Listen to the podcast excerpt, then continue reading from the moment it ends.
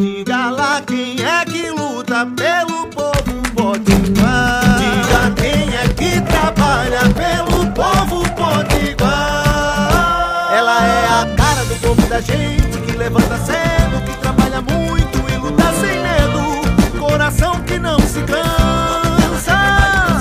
O nome dela é trabalho, é. Mas pode chamar de Dantas. Olá, eu sou a deputada Isolda e quero conversar com você. Bom dia, boa tarde, boa noite.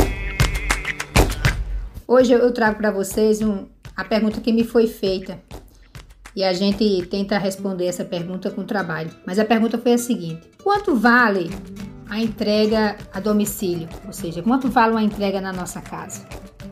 Uma entrega de motoboy. Faz pouco tempo que aqui na nossa cidade, um trabalhador de aplicativo que faz a entrega a domicílio foi atropelado e perdeu sua vida.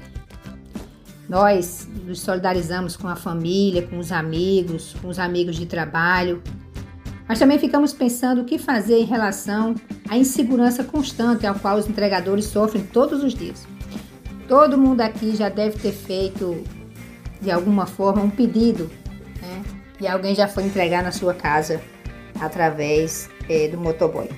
Esses trabalhadores, eles trabalham sem nenhuma garantia trabalhista e na maioria das vezes tem pouquíssimo retorno financeiro, mas é o que dá para fazer para sobreviver. Não é de hoje, mas desde o ano passado que nós conversamos com a categoria, com, com os motoboys, para pensar alguma coisa. E antes mesmo da primeira parada nacional dos entregadores de aplicativo, nós eh, nos reunimos e ouvimos esses trabalhadores aqui na nossa cidade.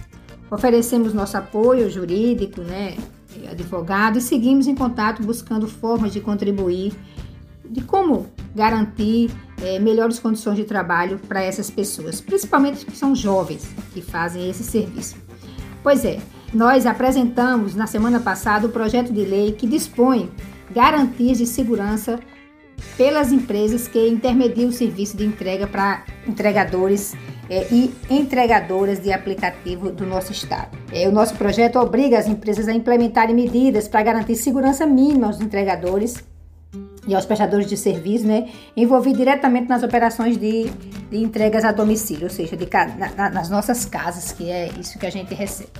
As medidas incluem desde a disponibilização de materiais necessários, incluindo também né, os materiais de redução de risco de contágio de doença, e o não bloqueio ou desativação do cadastro do entregador, sem que tenha apresentado previamente o motivo do ato e oportunizando a ampla defesa do contraditório. Porque o que acontece hoje, meus, meus amigos, é que se o entregador deixar de acionar o aplicativo, ele é desligado sem nenhum motivo. Ora, se a pessoa deixa de trabalhar porque geralmente tem algum motivo. Então a nossa lei determina esse direito para essas pessoas.